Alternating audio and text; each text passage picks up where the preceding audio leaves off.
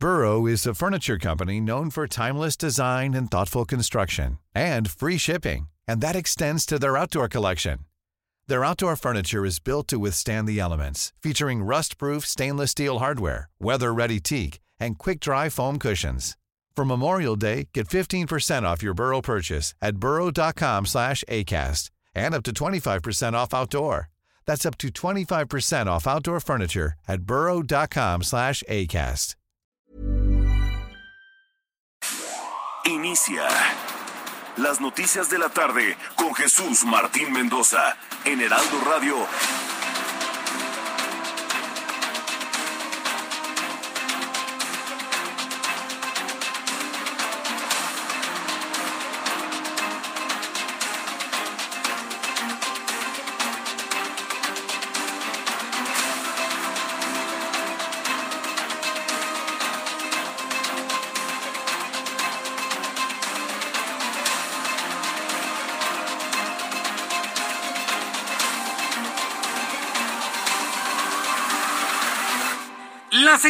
En punto, hora del centro de la República Mexicana. Bienvenidos, muy buenas tardes. Me da mucho gusto saludarle a través de los micrófonos del Heraldo Radio en toda la República Mexicana.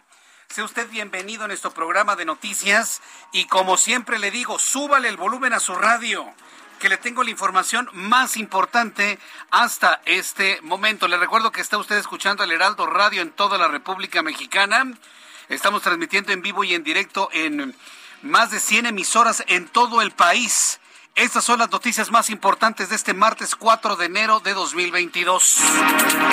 En primer lugar, le informo que el presidente de México, Andrés Manuel López Obrador, se reunió hoy martes, otra vez con los empresarios. Será duradera esa relación con los empresarios en esta ocasión. Ya le he platicado que es una relación de amor y odio, de amor-odio de repente se quieren, de repente se odian, de repente se encuentran, de repente se desencuentran. Bueno, pues hay un nuevo intento por tener un acercamiento entre el gobierno de izquierda, el gobierno de Andrés Manuel López Obrador y los empresarios de México que le dan empleo a los mexicanos, nos guste o no, le guste usted o no. México es el único país donde los empleados atacan a sus patrones. Es el único país del mundo en donde ese fenómeno. Es increíble, pero bueno. Hoy el presidente de la República se reunió con los empresarios y con el presidente del Consejo Coordinador Empresarial, Carlos Salazar Lomelín, para hablar sobre la reactivación económica de México. También le informaré con detalle que Loreta Ortiz Aif asumió este martes como la nueva ministra de la Suprema Corte de Justicia de la Nación y se comprometió a desarrollar su papel con imparcialidad y con autonomía. También le informo que el presidente mexicano hizo hoy un exhorto a no infundir miedo a la población por la variante Omicron del coronavirus y los casos de esa cepa. Se lo dije en estos días. Este país, ayer se lo decía, sea el PRI, sea el PAN, sea el PRD, sea Morena, sea el partido que sea, siempre la idea en México ha sido, no vayas a asustar a la gente, ¿eh? No, no, no, no, no, no hay que decir las cosas como son. No, no, porque la gente se asusta, la gente se espanta en los medios de comunicación. Aquí estamos comprometidos con la verdad y si la verdad le espanta, lo siento mucho. Yo tengo la labor ética, moral de decir las cosas como son. Y si Omicron se está contagiando más rápido que el sarampión, se lo tengo que decir. Si el sarampión está, perdón, si el Omicron está contagiando a personas ya vacunadas con esquema completo, se lo tengo que informar. Si en este momento las farmacias y los centros de, de detección de COVID-19 están saturados, se lo tengo que informar o qué pretenden que nos quedemos callados en los medios de comunicación. No, señor. Vamos a estar informando puntualmente todo lo que sucede con esta enfermedad porque se trata no de salvar un gobierno, se trata de salvar las vidas de los mexicanos. Punto. No tengo más que decir sobre ello. Así que seguiremos informando todos los días puntualmente lo que ocurre con el COVID-19 y sus variantes, Omicron y la nueva que acaba de ser encontrada en Francia. Así que vamos a seguir informando porque estamos convencidos, yo en lo personal, que con esta información la gente toma decisión para cuidarse y salvar su propia vida. Hoy el presidente mexicano le pidió a los mexicanos que no tengan miedo y que los casos de esta cepa en México, porque aunque es contagiosa, no han aumentado las hospitalizaciones y tampoco las muertes. Otra vuelta al trigo.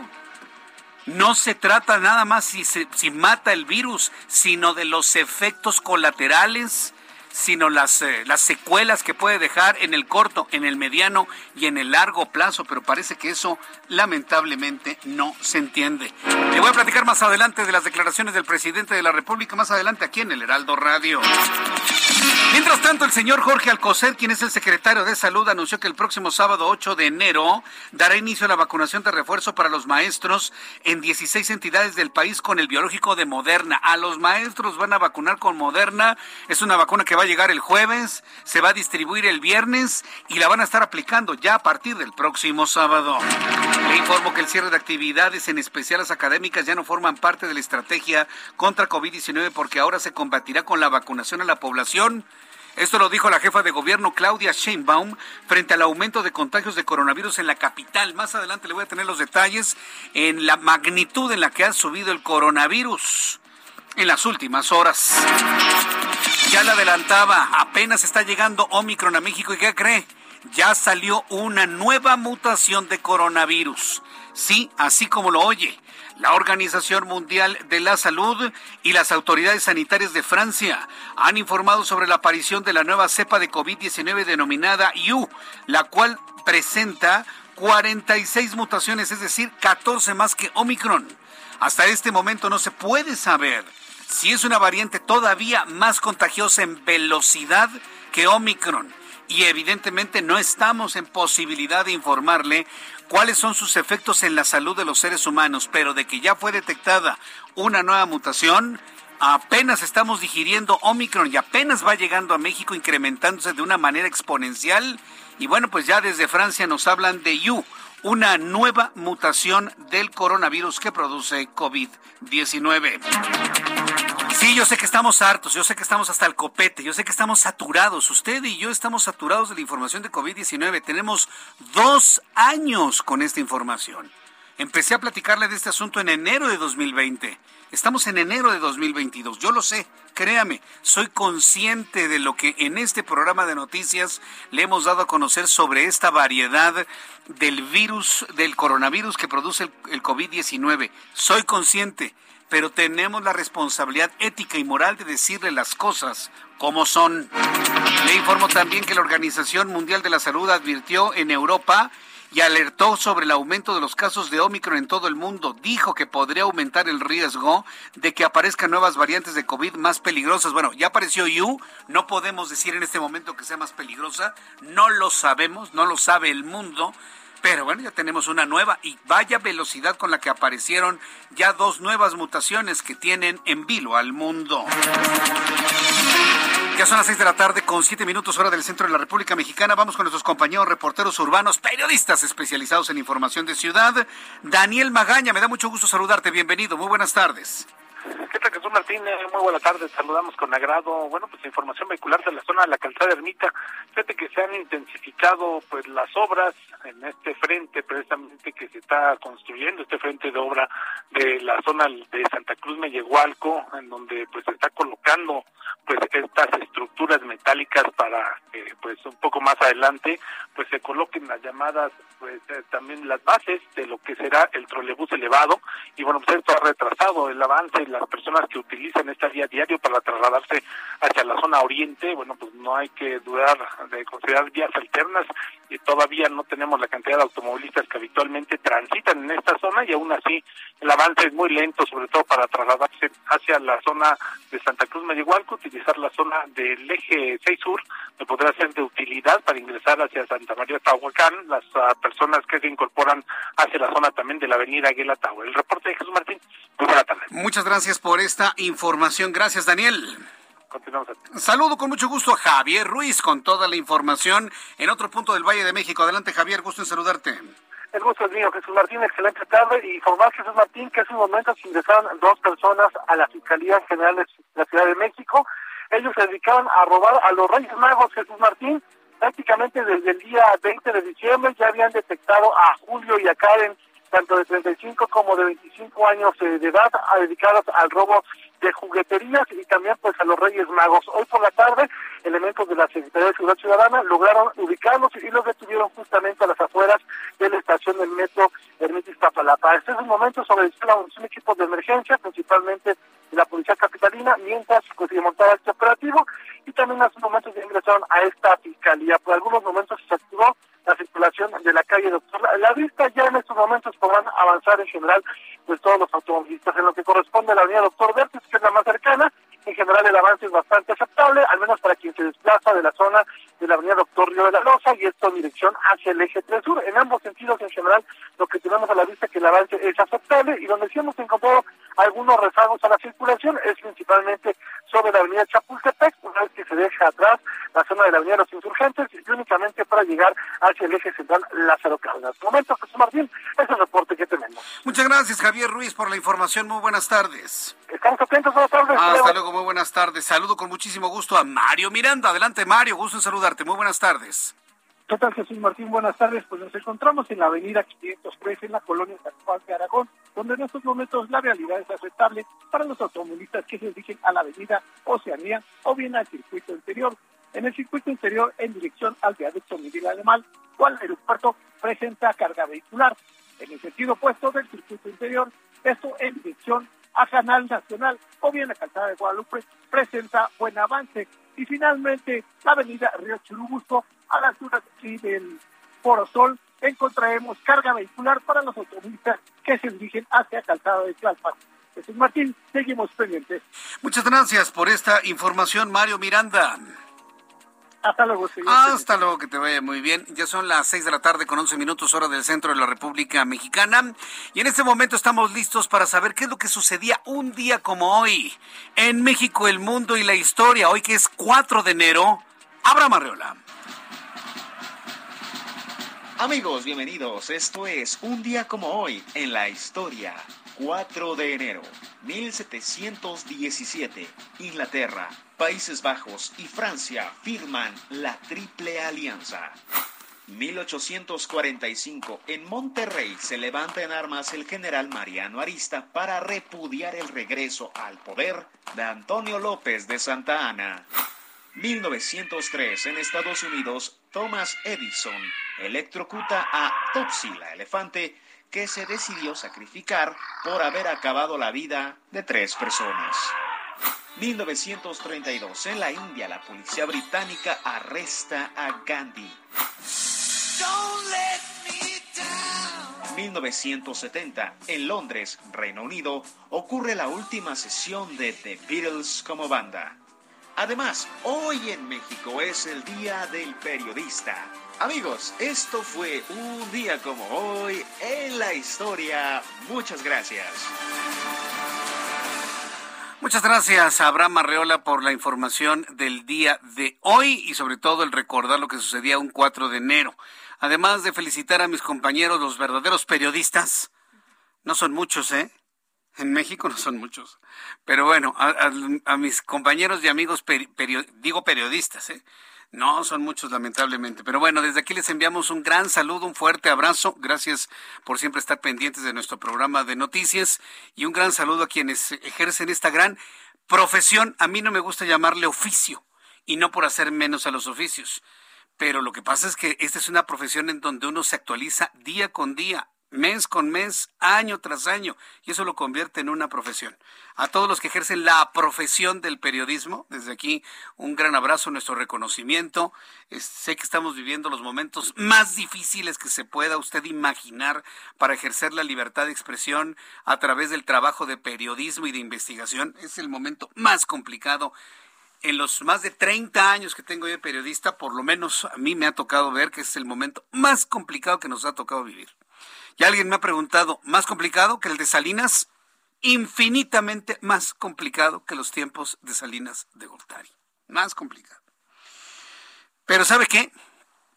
Salimos adelante, porque afortunadamente el periodismo y los periodistas no nos manejamos por sexenios. Nosotros nos podemos sentar aquí a platicarle las noticias todos los días, o irnos a campo a buscar alguna entrevista, buscar información para traerle y transmitirle a usted toda la información todos los días y vemos pasar presidentes municipales, vemos pasar diputados, vemos pasar senadores, vemos pasar presidentes de la República y nosotros aquí seguimos. Esa es la gran maravilla del periodismo en México y en otras partes del mundo. Aquí estamos viendo pasar a toda la clase política que hoy debo decírselo, se ha convertido en, el, en la única materia prima de los noticieros. ¿Se ha dado cuenta? Me, detengo en esto porque es muy importante hoy día del periodista. En México, y de eso espero yo escribirle en mi columna Ojos que ven para el próximo viernes. Y, y se lo digo como una reflexión en este momento.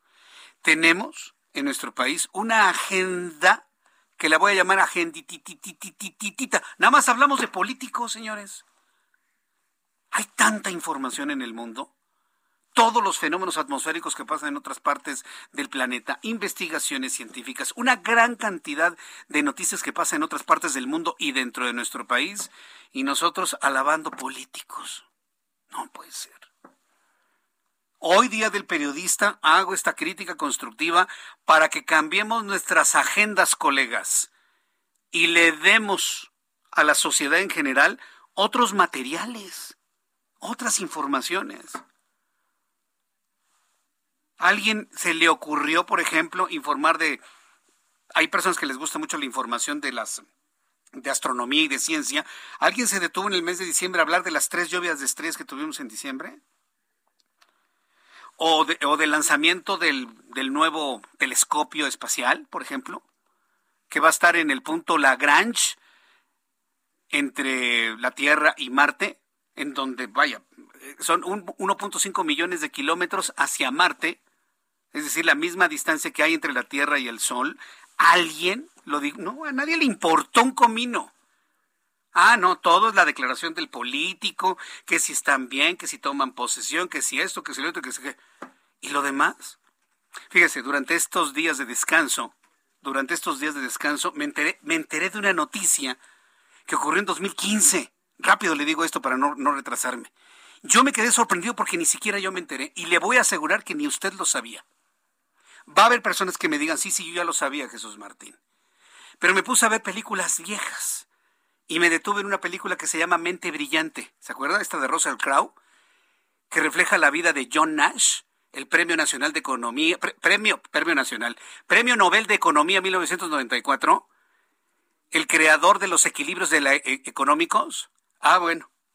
¿Sabía usted que se murió en 2015? Digo, alguien seguramente no lo sabía y le puedo asegurar que la gran mayoría, yo no lo recordaba haber dado esa noticia, porque estamos enfrascados en la política. ¿Y sabe cómo murió? Murió en un accidente automovilístico. En un taxi saliendo del aeropuerto, el taxi en el que iba se estrelló allá en New Jersey. De la forma más tonta murió John Nash y su esposa los protagonistas de la película Mente Brillante. ¿Quién se detuvo en esa noticia? ¿Quién se detuvo en ello? Sobre todo porque el hombre, según esquizofrénico, siempre pensó que lo querían matar y se muere de la forma más extraña del mundo. Nadie. Ah, pero fue una noticia completamente cubierta en los Estados Unidos y en Canadá y hasta en países sudamericanos. Yo estaba sorprendido porque eso es como un ejemplo que nos está faltando profundizar en otras cosas verdaderamente importantes e interesantes para el público. Y yo le quiero decir que iremos incluyendo otros temas en nuestro programa de noticias, que no necesariamente sean alabanzas a políticos. Sí, porque se trata finalmente que tengamos un panorama mucho más claro, mucho más amplio de las cosas. Hoy día del periodista vale la pena hacer esta reflexión, que tenemos una agenda muy chiquitita, pero que hay más mundo afuera, señores, colegas, amigos míos. Hay mucho más mundo afuera. Yo los invito que nuestras agendas informativas sean mucho más ricas, mucho más integrales, mucho más inclusivas de todo lo que está pasando en el mundo, no nada más en la política mexicana. Creo que hay muchas más cosas de las que podemos platicar en, todos nuestros programas de radio y televisión, en la prensa, en las columnas, en las redes sociales, en donde trabajemos. Revisamos las condiciones meteorológicas para las próximas horas. El Servicio Meteorológico Nacional, que depende de la Comisión Nacional del Agua, nos informa cómo nos va a tratar el pronóstico del tiempo durante las próximas horas. Me están preguntando si vamos a tener hoy YouTube. Hoy no tengo transmisión de YouTube, así que le invito a que se queden todos en nuestro programa a través de la radio, de la plataforma de radio del Heraldo Media Group. Le informo que el Frente Frío número 19 y la masa de aire frío estarán prevaleciendo sobre todo el territorio nacional. Viento de componente norte con rachas de 70 80 kilómetros por hora. Itzumi Golfo de Tehuantepec. Temperaturas máximas de hasta 40 grados en Michoacán y en el estado de Guerrero. En el pronóstico del tiempo que da a conocer la Comisión Nacional del Agua a través del Servicio Meteorológico Nacional, se establece que durante esta noche y madrugada la masa de aire frío mantendrá ambiente pues de baja temperatura, un ambiente muy frío, a muy frío con heladas sobre entidades de la Mesa del Norte y Mesa Central. Atención amigos en el estado de México, en el estado de Puebla, Tlaxcala, el estado de Hidalgo, por supuesto, Ciudad de México y norte del estado de Morelos. Hará mucho frío durante la noche y la madrugada. Frente número 19 ha dejado de afectar al país, sin embargo la entrada de humedad del Golfo de México y del Mar Caribe originan lluvias puntuales fuertes en Quintana Roo, chubascos en Veracruz, Oaxaca, Tabasco y el estado de Chiapas. La masa de aire frío asociado al sistema es lo que está provocando esta baja en la temperatura prácticamente en toda la República Mexicana. Con estos elementos que nos da a conocer el Servicio Meteorológico Nacional, le doy a conocer el pronóstico del tiempo en las siguientes ciudades. Amigos en Acapulco, Guerrero, qué gusto saludarlos. Temperatura mínima 23, máxima 32 en Monterrey, mínima 4, máxima 24 para el día de mañana. En Guadalajara, Jalisco, mínima 8, máxima 28. Amigos en Oaxaca, ha estado haciendo mucho frío durante las mañanas. Si usted va a Oaxaca, a los valles centrales, no se confíe. Mínima 6 grados, máxima 27. Saludos amigos que nos escuchan en toda la bellísima ciudad de Oaxaca, en el estado del mismo nombre, en Colima, mínima 17, máxima 32, en Culiacán, mínima 12, máxima 29. En Cancún, Quintana Roo, mínima 21, máxima 26. Y aquí en la capital de la República, el termómetro en estos momentos está en 23 grados, una buena temperatura en la Ciudad de México. La sensación térmica es más baja, es como de 20 grados.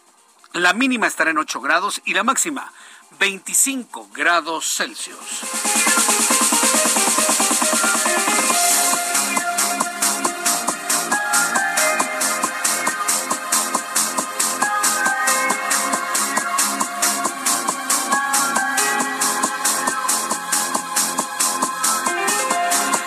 Las 6 de la tarde con 21 minutos, las 6 de la tarde con 21 hora del centro de la República Mexicana. Escucha usted Heraldo Radio, yo soy Jesús Martín Mendoza con todas las noticias importantes el día de hoy. Vamos a entrar en comunicación con nuestro corresponsal en Chihuahua, él es Federico Guevara. Se están tomando medidas sanitarias ante el aumento de casos de COVID y el contagio y contagio de la gobernadora de Chihuahua, Maru Campos. Adelante Federico, gusto en saludarte, bienvenido. Buenas tardes. Efectivamente, como tú bien acotas, la gobernadora del estado dio positivo por segunda ocasión al COVID, pero aquí en Chihuahua algo está sucediendo muy rápidamente. Si bien el día de hoy se informó que es el tercer lugar en tasa de mortalidad del estado, eh, también se informó que seguimos con los laboratorios, eh, el, ejercicio de, de, hacerse en la prueba clínica en laboratorios y, centros hospitalarios está saturado con esperas de hasta tres o cuatro horas para realizarse el examen y cuatro horas que tienes que esperarte para que te entreguen los resultados. Así de crítica está la situación. Cinco de los ocho hospitales ya están ya están saturados por este rápido crecimiento que se ha dado de la influencia, muchos de la influencia, perdón, del COVID.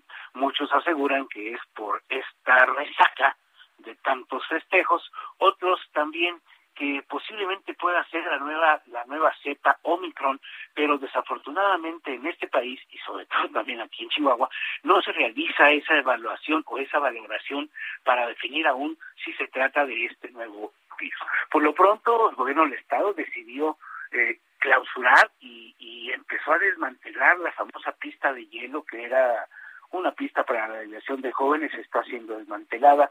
Se habló con todos los vendedores ambulantes que en estos periodos nacional, este, vacacionales y navideños ponen su venduta en todo, en todo el primer cuadro de la ciudad. También se les instó a que se retiraran de estos lugares eh, en cara a este foco de infección que está creciendo rápidamente en Chihuahua y eso es lo que preocupa a las autoridades eh, en el sentido de que, bueno, ya se están saturando también los centros hospitalarios. Obviamente las mismas restricciones, producto sanitarias, producto de este semáforo naranja en el cual se ubica la entidad, eh, y pues a la expectativa de cómo se desarrolla este, este Entonces ya coloreamos de color naranja el estado de Chihuahua, entonces, color naranja. A, partir del día de ayer, este, se tomó la iniciativa de que fuera color Correcto. Muy bien, Federico Guevara, muchas gracias por esta información. Gracias. Gracias, buenas tardes. Hasta luego, buenas tardes. Está subiendo Omicron. Sí, efectivamente, no está causando una enfermedad grave, hospitalizaciones o muertes, pero la gente se está contagiando de un virus que le está provocando dolor de garganta, dolor de cabeza, aumento de temperatura, sensación de malestar general y muchos lugares donde se hacen pruebas COVID-19 están saturados. Voy a regresar con esta información después de los anuncios. También le voy a eh, comentar que ya el Partido Revolucionario Institucional está pidiendo la comparecencia de Hugo López Gatel. ¿Usted cree que va a ir? Yo le invito para que me escriba vía Twitter, arroba Jesús Martín MX. Escuchas a Jesús Martín Mendoza con las noticias de la tarde por Heraldo Radio, una estación de Heraldo Media Group. Escucha las noticias de la tarde con Jesús Martín Mendoza. Regresamos. Ya son las seis de la tarde con 30 minutos hora del centro de la República Mexicana. Escucha el Heraldo Radio en todas las frecuencias de Heraldo Radio en la República Mexicana. Yo soy Jesús Martín Mendoza. Gracias por estar con nosotros. Bueno, vamos con información de último momento. Le adelanté en el Heraldo Televisión más temprano a las dos y media de la tarde que esta tarde tendríamos ya una definición sobre el futuro, sobre la suerte de este hombre que se llama Cuauhtémoc Gutiérrez de la Torre, este enorme hombre, ¿sí? Lo recuerda, ¿no? Acusado de tener, pues, eh, eh, de hacer trata de mujeres, ¿sí? Trata de mujeres cuando era presidente del PRI en la Ciudad de México. Y con la condición de mantenerlas en el trabajo, con la condición de pagarles más, bueno, pues les decía que tenían que hacerlo indecible Evidentemente, pues mujeres valientes lo denunciaron y ahora pues ya le echaron el guante al también conocido como rey de la basura, Cuauhtémoc Gutiérrez. Yo le voy a decir una cosa, en lo personal yo creía que el hombre salía libre, ¿eh? Limpio de polvo y paja. Pero vamos a entrar en comunicación con mi compañero Jorge Almaquio, quien nos tiene ya la información de cuál será el destino de Cuauhtémoc Gutiérrez de la Torre. Adelante, Jorge Almaquio, gusto en saludarte. Gracias, Jesús Martín, amigos del auditorio. Efectivamente, bueno, pues se va a quedar en la cárcel Jesús Martín eh, Cuauhtémoc Gutiérrez de la Torre, luego de que el juez del recursorio Oriente, Freddy Aparicio Perales, dictó auto de formar prisión al ex dirigente priista por los delitos de tentativa de trata en su modalidad de explotación sexual, trata de persona en su modalidad de publicidad engañosa agravada y asociación delictosa. Con esto, pues inicia la etapa de instrucción del proceso penal en contra de Gutiérrez de la Torre, a quien el impartidor de justicia ordenó la suspensión temporal de los derechos políticos, lo cual deberá informar a la autoridad electoral. El, juez de la causa también ordenó notificar al juez de distrito de amparo en materia penal de la Ciudad de México en los autos de juicio de amparo que promovió el diputado local el cambio de situación jurídica, ya que ahora pues es eh, procesado. También en su oportunidad deberá avisar al quinto tribunal colegiado en materia penal para su conocimiento. Coctomo Gutiérrez de la Torre fue detenido la noche del 29 de diciembre por elementos de la Policía de Investigación en una casa de la colonia Tlalpan, acusado de dirigir una red de trata de mujeres cuando era líder del PRI aquí en la Ciudad de México en 2014. El 30 de diciembre, durante la declaración preparatoria, alegó tener un amparo en contra de la orden de aprehensión y solicitó la duplicidad del término, por lo que hoy pues ya, ya definió esta situación el juez del reclusorio Oriente. Recordar, como tú lo has manifestado, que pues eh, se reveló que mujeres jóvenes eran reclutadas para después hacer favores sexuales, aunque se abrió una investigación, la entonces Procuraduría General de Justicia del Distrito Federal la cerró por falta de pruebas. Ahora la actual fiscal general de justicia, Ernestina Godoy, reabrió el expediente en contra de Gutiérrez de la Torre y cuatro ex colaboradores del PRISTA, Sandra Esther Vaca, exdiputada en el Congreso local, Roberto Zamorano, exsecretario de Finanzas del PRI en 2014, Adriana Rodríguez, capturada ya en marzo, y Claudia Priscila Martínez, detenida en septiembre, ambas del 2021. Ellas eran pues eh, señaladas de publicar ofertas de trabajo engañosas y cooptar a las jóvenes, como nos decías, pues, para hacer lo indecible. Y bueno, afortunadamente ya un juez determinó hoy que se inicie proceso en contra del también llamado rey de la basura. Jesús Martín, amigos, el reporte que les tengo. Muy bien, Jorge Almaquio, pues muchas gracias por esta información de último momento. Se queda encerrado el rey de la basura. Gracias, Jorge Almaquio. Buenas tardes. Hasta, luego. buenas tardes. Nuestro compañero reportero aquí en el Heraldo Radio con esta información. Se queda encerrado. Vamos a ver qué es lo que pueden hacer sus abogados, porque aseguran que en ocho años no le han podido fincar una responsabilidad. Bueno, en este momento, pues los abogados no pudieron, no pudieron confirmar una defensa en libertad. Sí, porque cuando se hablaba de que no se iba a la cárcel, iba a seguir un proceso evidentemente de investigación, pero en libertad. No, se queda encerrado, prisión preventiva, se le suspenden sus derechos políticos, así que el rey de la basura se queda encerrado en el reclusorio oriente. Las seis de la tarde con 34 minutos, hora del centro de la República Mexicana. En unos instantes voy a tener comunicación con Iván Saldaña, quien es nuestro compañero reportero, para que nos informe sobre la petición que está haciendo. Le había dicho que el PRI, no, le corrijo, el PRD, los legisladores del Partido de la Revolución Democrática, están pidiendo una comparecencia de Hugo López Gatel ante la Cámara de Diputados. ¿Usted cree que va a ir? Digo, desde mi punto de vista es una verdadera pérdida de tiempo porque es un hombre protegido por el presidente de la República. Digo, no, no vamos a, a, insultar la inteligencia de nadie. Él está protegido por el presidente López Obrador. Y si el presidente López Obrador le dice a sus diputados de Morena, niéguense a la comparecencia de López Obrador, ellos van a decir eso a pie juntillas, aunque no estén de acuerdo, ¿eh? Aunque algunos integrantes de Morena, ah, porque estoy seguro que allá hay disidencia dentro de Morena, aunque estén a favor de que este señor Gatel comparezca para explicar cómo ha sido el pésimo manejo de la pandemia, pues van a tener que votar en contra. Porque así se los ordena, usted ya sabe quién. Entonces, para mí es una pérdida de tiempo, pero vamos a escuchar a mi compañero Iván Saldaña, quien nos tiene la información que ha generado hoy el Partido de la Revolución Democrática. Adelante, Iván, gusto en saludarte. Muy buenas noches. ¿Qué tal, Jesús Martín, amigos del auditorio? Buenas noches. Pues hoy el presidente nacional del Partido de la Revolución Democrática, Jesús Zambrano Grijalva, exigió la comparecencia ante la Cámara de Diputados del subsecretario de Prevención y Promoción de la Salud, Hugo López Gatel Ramírez, ante la eventual cuarta, ola de contagios de COVID-19 en México, potenciada por esta variante de Omicron. Esto lo hizo eh, Jesús Martín a través de un comunicado donde el perredista, pues también hizo eco de la exigencia de su bancada en San Lázaro. Hay que recordarlo, desde el año pasado, la bancada del PRD en la Cámara de Diputados va exigiendo la comparecencia del subsecretario de la Secretaría de Salud, del subsecretario de Prevención y Promoción de la Salud. Eh, aprovechó Jesús Zambrano para reprochar que mientras en las últimas horas los casos de COVID-19 en México aumentaron su cifra significativamente, pues el gobierno dice minimiza la situación. Textualmente sus palabras de las palabras de Jesús Zambrano son que el presidente de la República no lo proteja a López Gatel, que no lo esconda.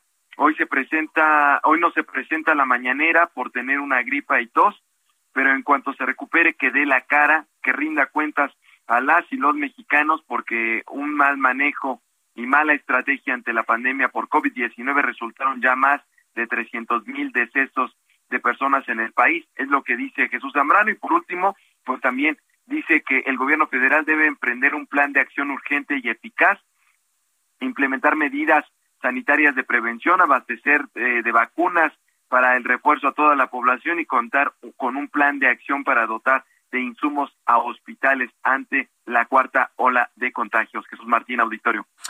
Vaya, pues eh, no hay ninguna respuesta por parte de la Secretaría de Salud, ¿verdad? En cuanto a esta petición de comparecencia o de los legisladores de Morena, ¿no tenemos alguna reacción en torno a ello? No, y tampoco la hubo el año pasado, Jesús Martín, desde que se pidió eh, la, comparecencia por parte de los diputados, la bancada del PRD.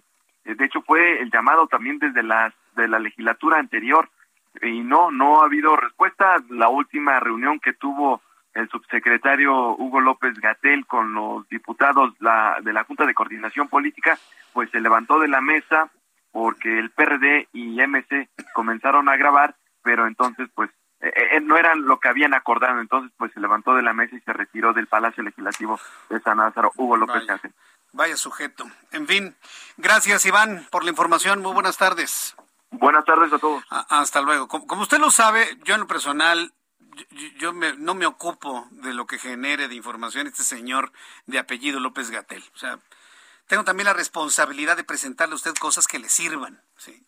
¿Para qué le voy a estar yo presentando o llevando la información de, de, de verdades a medias y mentiras completas? No, mejor, mire.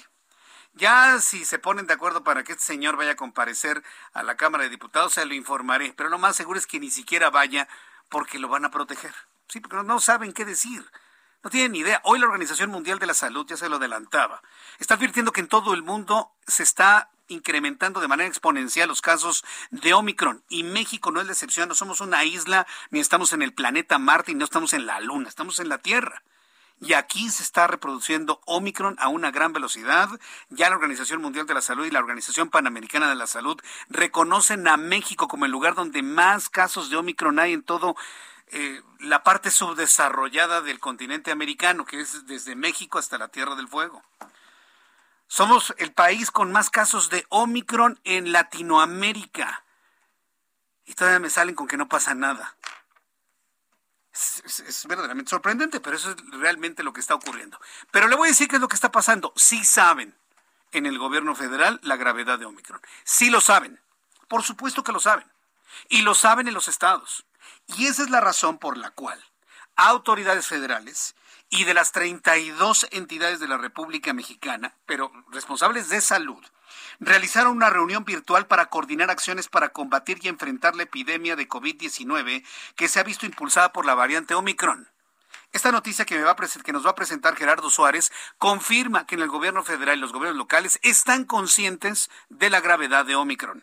Gerardo Suárez, adelante, gusto en saludarte. Buenas noches. Muy buenas noches, Jesús Martín. Autoridades del sector salud, tanto federales como de las 32 entidades federativas, realizaron esta reunión virtual que tú refieres para coordinar acciones en el combate de la epidemia de COVID-19 que se ha visto impulsada por la variante Omicron. Así lo dio a conocer el director general del Instituto de Salud para el Bienestar, el INSABI, Juan Antonio Ferrer, quien participó en esta mesa de trabajo y difundió algunos de los planteamientos que se llevaron a cabo entre los cuales está reforzar la vacunación contra COVID-19 para las personas mayores de 15 años, es decir, terminar con la cobertura del esquema inicial para todas las personas mayores de 15 años, además de reforzar la aplicación del refuerzo, valga la redundancia, la aplicación de la tercera dosis de esta dosis adicional para los adultos mayores, el personal de salud y continuar con el personal educativo. Apenas esta mañana el secretario de Salud, Jorge Alcocer, adelantaba que el refuerzo de COVID contra COVID-19 para los trabajadores de la educación empezará a aplicarse a partir de este sábado 8 de enero. Otra de las estrategias que se planteó en esta reunión entre autoridades del sector salud es fortalecer la atención de casos sospechosos y confirmados de manera ambulatoria, es decir, las personas que no requieran ocupar una cama de hospital e incluso puedan llevarse a cabo su atención desde casa. Para fortalecer también esta atención ambulatoria se planteó instalar módulos de pruebas de COVID-19 en centros de salud y hospitales de los estados, una medida que ya han adoptado diversas entidades desde antes de esta reunión. Eh, los módulos de pruebas tienen el objetivo de identificar a pacientes sospechosos, aislarlos y también pues atenderlos, brindarles un tratamiento a los síntomas que presenten para evitar que se agraven. Así que como dices Jesús Martín, tienen en la mira esta situación de incremento que se aceleró sobre todo a partir de la semana de Navidad que ocurrió del 19 al 25 de diciembre y cuyos datos ya son evidentes en los registros de la Secretaría de Salud. Esta es la información que tengo, Jesús Martín. Gracias por la información, Gerardo. Buenas tardes. Hasta luego, muy buenas tardes. Sí saben el riesgo que implica esto. Le voy a decir cuál es el principal riesgo que implica. No es un riesgo de grandes hospitalizaciones, que sí las va a haber. Tampoco será un riesgo de gran cantidad de muertos, que sí los va a haber por Omicron. A ver, seamos muy reales en esto. Lo que va a provocar es un retroceso en cuanto a la apertura eh, eh, la apertura de las actividades normales o la continuación en la apertura de las actividades normales. Por ejemplo, ¿qué tenemos enfrente? El regreso a clases presenciales. Espéreme tantito. Escuelas particulares y públicas en todo el país están a la espera de qué sucede con Omicron a partir del próximo lunes 10. Y a partir del próximo lunes 10, algunos van a decidir seguir en línea, otros van a seguir el sistema híbrido, pero yo dudo mucho que haya escuelas que digan vamos presencial completos con el Omicron que tenemos actualmente. Lo dudo mucho. Es más, hay escuelas en el norte del país, concretamente Nuevo León, que están planteando un regreso a clases el 17 de enero. ¿Por qué hasta el 17 de enero? Para evaluar cuál va a ser el comportamiento de Omicron y tomar una decisión para proteger a los niños. Si tuviese yo aquí a Gatel, me diría, no, los niños no les pasa nada con el COVID. No, señor. Ya sabemos que a los niños el COVID les hace muy poco daño. Sí los infecta, sí se hospitalizan y sí mueren los niños pero son vehículos de contagio. Ellos se llevan el virus y se lo llevan a su mamá, se lo llevan a su tío, se lo llevan a su abuelita, se lo llevan a su papá. Y el efecto no es en los niños, es en los adultos que los rodean. A mí me sorprende que un responsable de salud no entienda eso. Entonces, los que sí lo entendemos, que tristemente somos la minoría en este país, tristemente, sí seguimos siendo minoría. Y debo decirlo también con toda franqueza entendemos y estamos a la espera de qué va a pasar con las escuelas.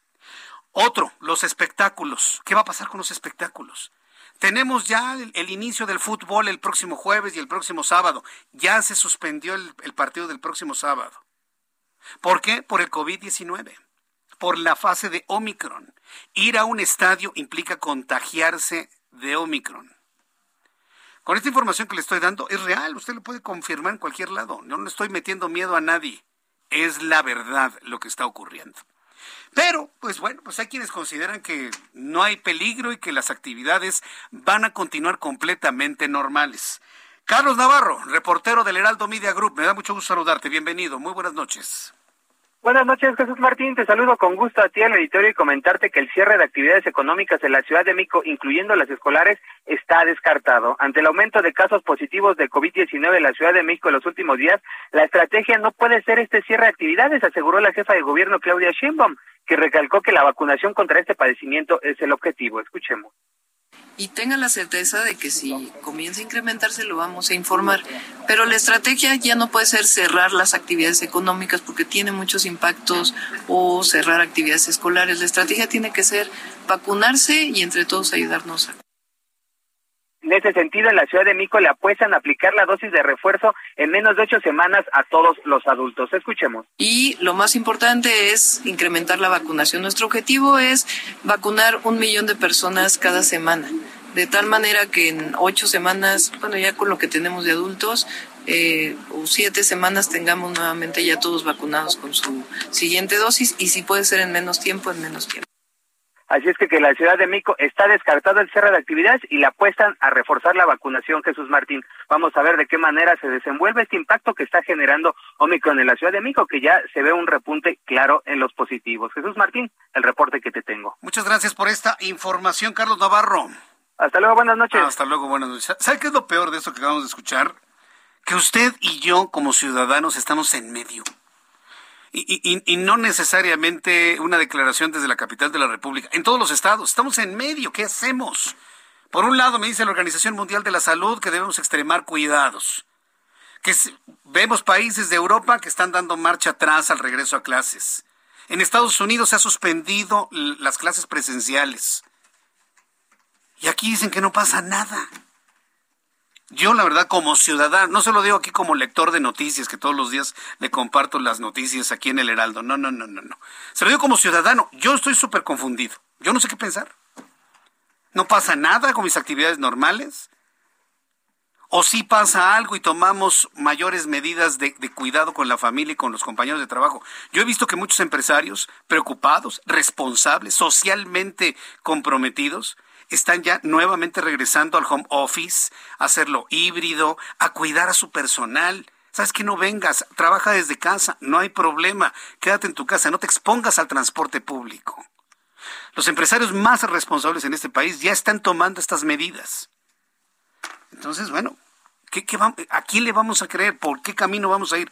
Yo soy de la idea de que nos cuidemos, que en la medida de lo posible hagamos home office, que salgamos lo menos posible a las plazas comerciales, que tengamos sana distancia, usemos cubrebocas, comamos bien, hagamos ejercicio, nos asoleamos, nos hidratamos bien y estamos atentos de la información. Esa es mi idea.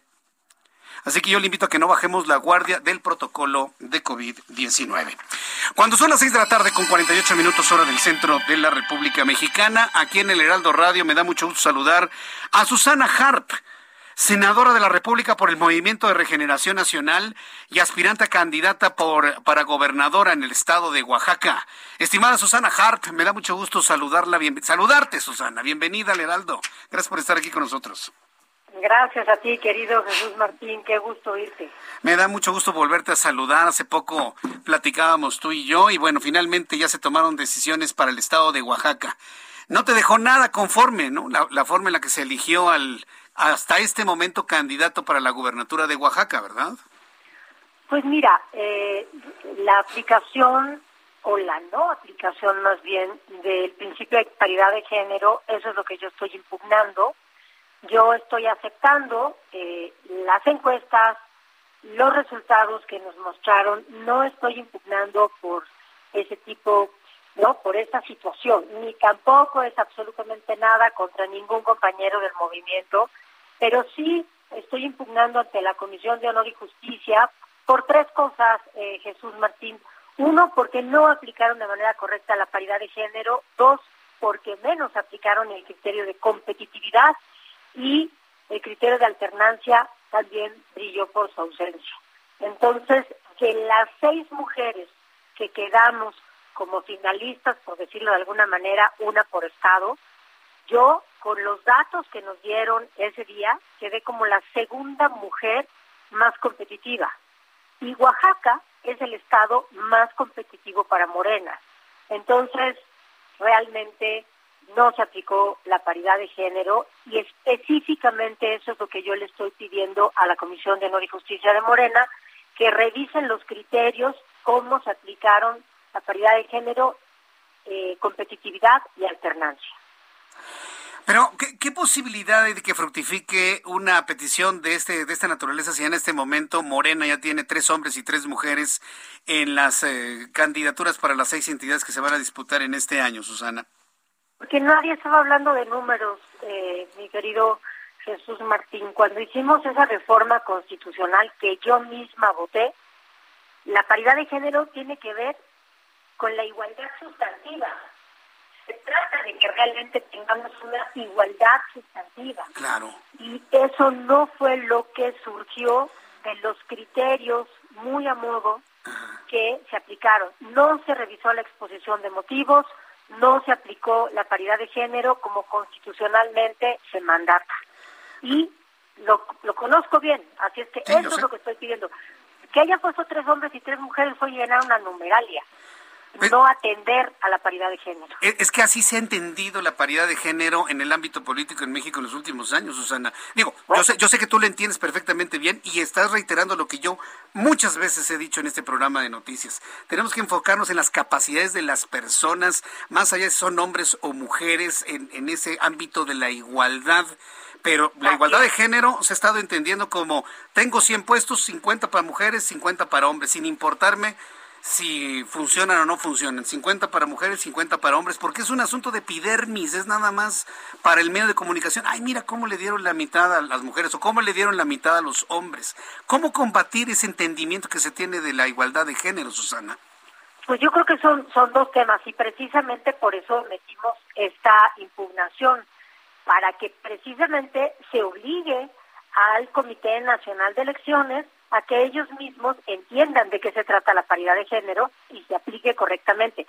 La paridad de género o la igualdad sustantiva lo que quiere decir es que las mujeres podamos llegar a espacios de poder donde realmente somos competitivas y que no nos manden a contender a lugares donde es altamente probable que se pierda, que eso fue lo que ocurrió.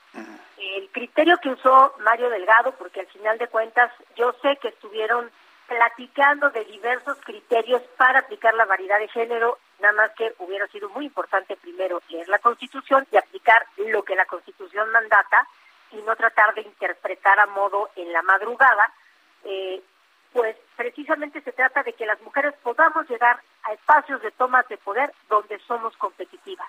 Y eso es lo que yo estoy pidiendo que se revise.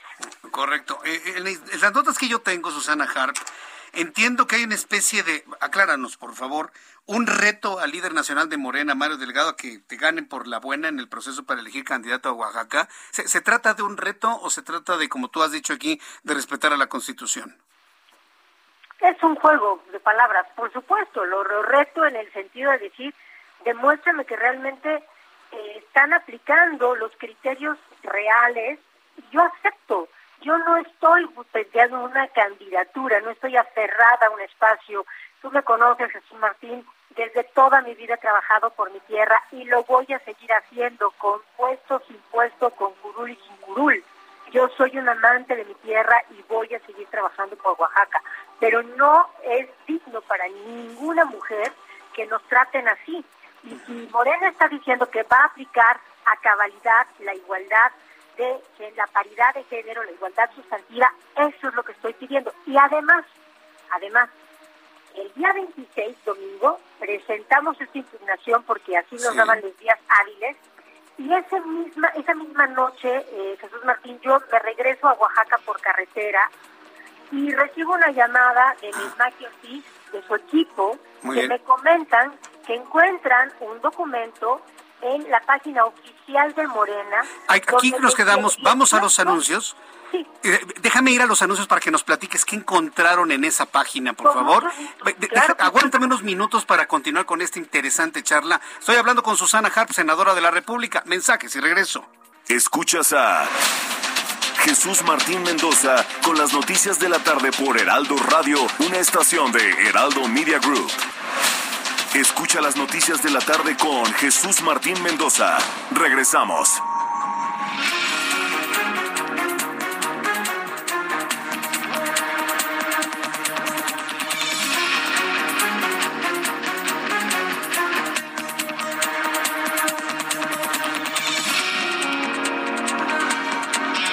Ya son las 7 en punto, las 19 horas en punto hora del centro de la República Mexicana. Esto es el Heraldo Radio. Saludos a nuestros amigos que nos sintonizan en otras partes de la República Mexicana. Saludos amigos en Oaxaca. Estoy conversando en estos momentos con la senadora Susana Harp. Susana, entonces, nos decías que tú no estás aferrada a los cargos por los cargos, sino que quieres que se respeten las cosas como se han establecido y nos, nos hablabas de que descubrieron, descubriste, te informaron de una carta. ¿Qué contenía ese documento, Susana? Eh, no, no fui yo, fue el equipo de Maki Ortiz, que también ella fue aspirante o es aspirante eh, de Morena para eh, la gobernatura en Tamaulipas.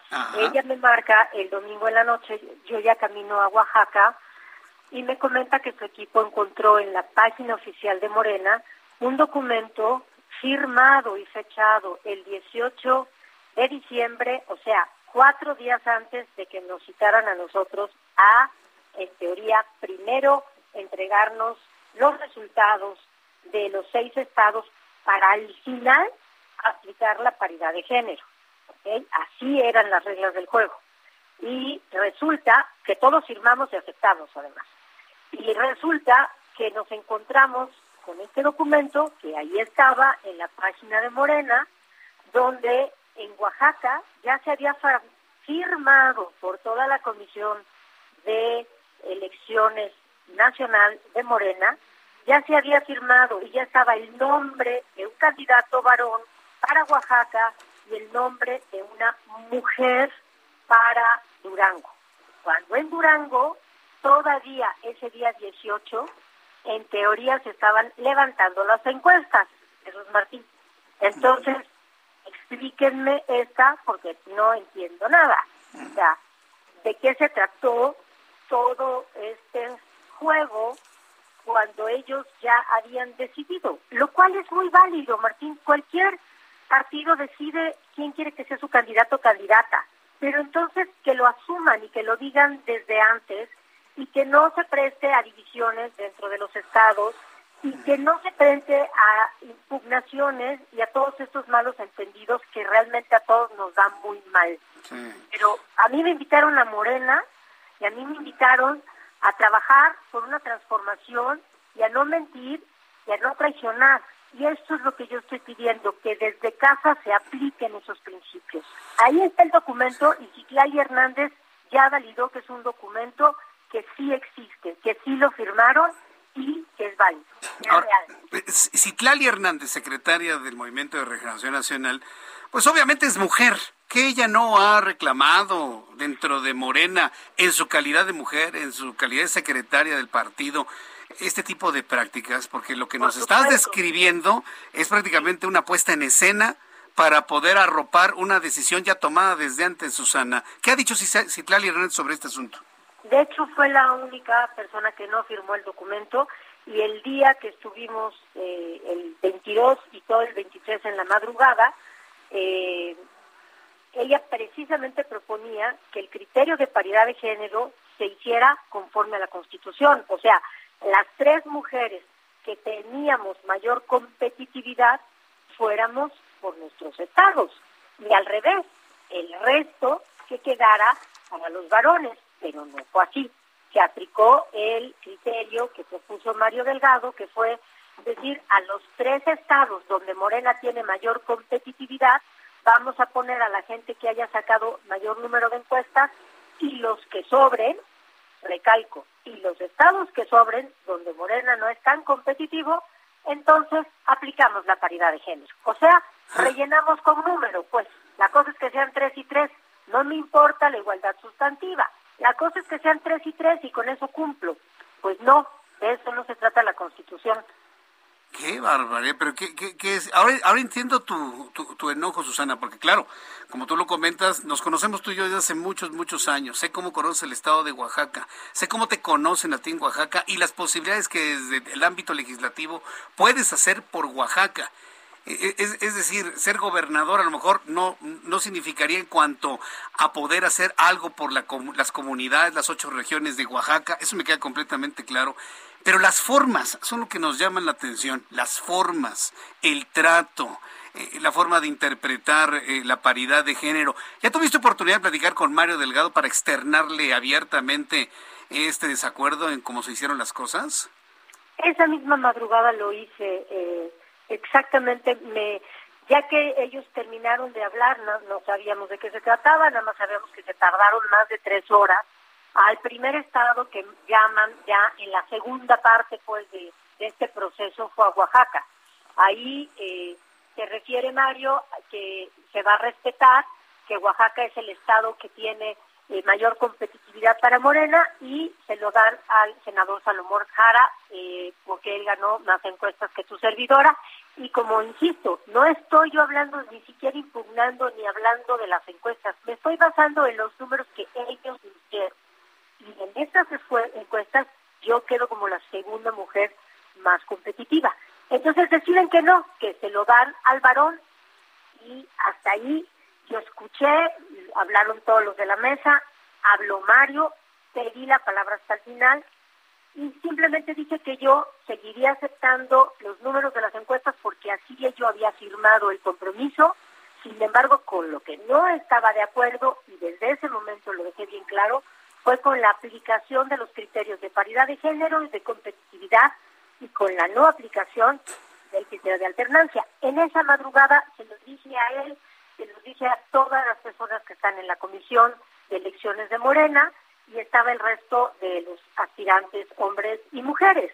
Entonces quedó muy claro, Mario dijo que yo estaba en todo mi derecho de impugnar y eso es lo que he hecho. Eh, Jesús, yo no estoy peleando ni estoy echando la culpa a nadie, yo estoy pidiendo que haya una, que haya una revisión y que esta comisión de honor y justicia pues haga lo que su nombre indica, que con toda la ética revise profundamente este proceso, porque en esta casa se trata de transformar para bien a nuestro país, pero para transformar a nuestro país hay que transformarnos nosotros y no ir a las prácticas a la antigüita. Y si ya hubo acuerdos, pues entonces que nos digan, ya tenemos candidatos, entonces no hacemos toda esta historia terrible que nada más nos desunió, que nada más nos confrontó en Oaxaca y en todos los estados, porque es normal, es natural que esto ocurra. ¿Para qué nos hicieron pasar por todo este proceso Después también te digo que los días siguientes hay otros escritos donde salen los nombres de los demás candidatos y candidatas. O sea, los seis nombres ya estaban eh, validados y firmados por la Comisión de Elecciones de Morena, antes del día 22. Ese es nuestro dolor, nuestro enojo, nuestra indignación. ¿Por qué así? No era necesario. No pasa nada. Si ya tienen candidato, lo asumen y ya, miren, escogimos a esta persona. Se acabó. Yo sigo trabajando desde el Senado, yo sigo trabajando desde la... No importa. Pero no así, Martín. Así no. a la mala no. A la buena, con mucho gusto. Si yo no estoy aferrada. Pero a la mala no. Y es por mí y por todas las mujeres de este país. ¿Qué sigue después de esto, Susana? ¿Qué, qué, qué, qué, alternativas tienes? Además de hacer si esta la Comisión de Honor y Justicia no hace honor a su nombre, puedo todavía recurrir a la sala superior, que tenemos este, la posibilidad de hacerlo eh, tres días hábiles después, eh, bueno, perdón, naturales, porque todo es natural, todos los días son naturales en el momento en que estamos en, en, en fechas electorales este, tengo la oportunidad de hacer el mismo procedimiento dentro de la sala superior. Bueno, pues y ahí me voy a quedar, ¿eh? También lo aclaro, Jesús. Ni me voy a ir de Morena, ni voy a hacer nada. Voy a esperar la resolución del tribunal, de la sala superior, pero no me puedo quedar callada, porque sería antiético quedarme callada. no me voy a quedar callada. Completamente de acuerdo, aunque yo he visto quienes han disentido con el Movimiento de Regeneración Nacional en su momento y han salido, híjole, les va re mal. las reacciones hacia esas personas son son son muy violentas. ¿Tú tienes temor de que te pase algo así? Digo, ni siquiera yo estoy hablando del movimiento ni de Morena. Yo estoy hablando de siete personas que tomaron una decisión, que están en un comité que se llama Comité de Elecciones Nacionales de Morena. Yo estoy hablando y estoy cuestionando a esas personas, al criterio que tomaron. Nada más. Entonces, que no se malinterprete porque yo estoy cuestionando a esa comisión de elecciones. Nada más. ¿Y, si esa comisión de elecciones tiene una orden de más arriba, entiéndeme Susana, ¿qué, qué, se puede hacer si la orden viene de más arriba? Mira, yo no me meto en hipótesis. Para eso existe la Comisión de Honor y Justicia. Para que ellos y ellas sean los que me expliquen qué pasó y que nos los expliquen a todos y a todas, porque merecemos una explicación. Yo pude haber me he quedado en el hecho de los tres criterios que no se aplicaron y ahí están mis argumentos. Pero encontrarnos ese documento donde Oaxaca figuraron, ya tenía nombre y ya tenían mujer, y supongo, porque esa es presuposición mía, que a partir de ahí se tejieron en dónde más quedaban hombres, en dónde más quedaban mujeres, porque los otros documentos entiendo que tienen fecha diferente. Como tú comprenderás, yo conozco bien el de Oaxaca, y el de Oaxaca dice 18 de diciembre. Pero todos los documentos de los seis estados son previos al día que nos reunieron, que fue 22 de diciembre. Entonces, como jugábamos de niños, ¿cómo se llamó la obra? Bien, Susana, pues eh, eh, danos la oportunidad de, seguir en comunicación contigo aquí en el Heraldo Radio para ir conociendo la respuesta de esta Comisión de Honor y Justicia del Movimiento de Regeneración Nacional. Voy a buscar a Citlali Hernández a ver si quiere compartirme algún punto de vista del proceso y bueno, pues yo desearía que tú fueras la candidata de Morena al gobierno del estado de Oaxaca. O sea, me queda claro que Morena va a ganar en Oaxaca, eso me queda completamente claro. Por supuesto que Morena va a ganar en ah. Oaxaca y nadie quiere que pierda. Absolutamente, y aquí es el asunto. Una mujer que conoce profundamente las raíces, la cultura, la música, la política, la forma de pensar de los oaxaqueños, sería algo extraordinario en esa entidad. Vamos a ver qué es lo que pasa y seguiremos en comunicación, Susana. Pues esto todavía no se acaba hasta que se acaba y yo creo que la moneda sigue en el aire. Así, es que todavía tenemos de qué platicar, querido Jesús. Bien, pues esto no se acaba hasta que se acaba. Susana Harp, muchísimas gracias por esta ¿eh? entrevista. muchas gracias. Un abrazo. feliz día que sea los periodistas. Ah, muchas gracias, eres muy amable. Un fuerte abrazo, Susana. Gracias. Igualmente, feliz año que todavía se vale. Gracias, gracias, senadora de la República. Susana Harp, senadora de la República por el Movimiento de Regeneración Nacional. Ay, qué planteamiento hecho, ¿eh? ¿Y en qué predicamento ha puesto el Movimiento de Regeneración Nacional? Porque en los hechos no se respetó la paridad de género en Oaxaca. No se respetó la paridad de género. ¿Por qué? Porque únicamente se pensó en un varón y jamás se consideró la posibilidad de que Susana Harp fuera la candidata de Morena para el gobierno de Oaxaca. Es lo que ha planteado. Entonces, bueno, pues ahí está el reto para Mario Delgado y bueno, pues estaremos muy atentos de las reacciones que se generen desde la dirigencia nacional de este partido en el tema Oaxaca. Son las siete con trece, hora del centro de la República Mexicana. Vamos con un resumen y las noticias más importantes en el Heraldo Radio. En este resumen de noticias le informo que este martes México acumula 4 millones 8 mil 648 contagios de coronavirus desde el inicio de la pandemia en el país. ¿Sabe cuántos casos se sumaron hoy? ¿Sabe cuántos? Yo no había visto semejante cantidad. 15 mil 184 contagios.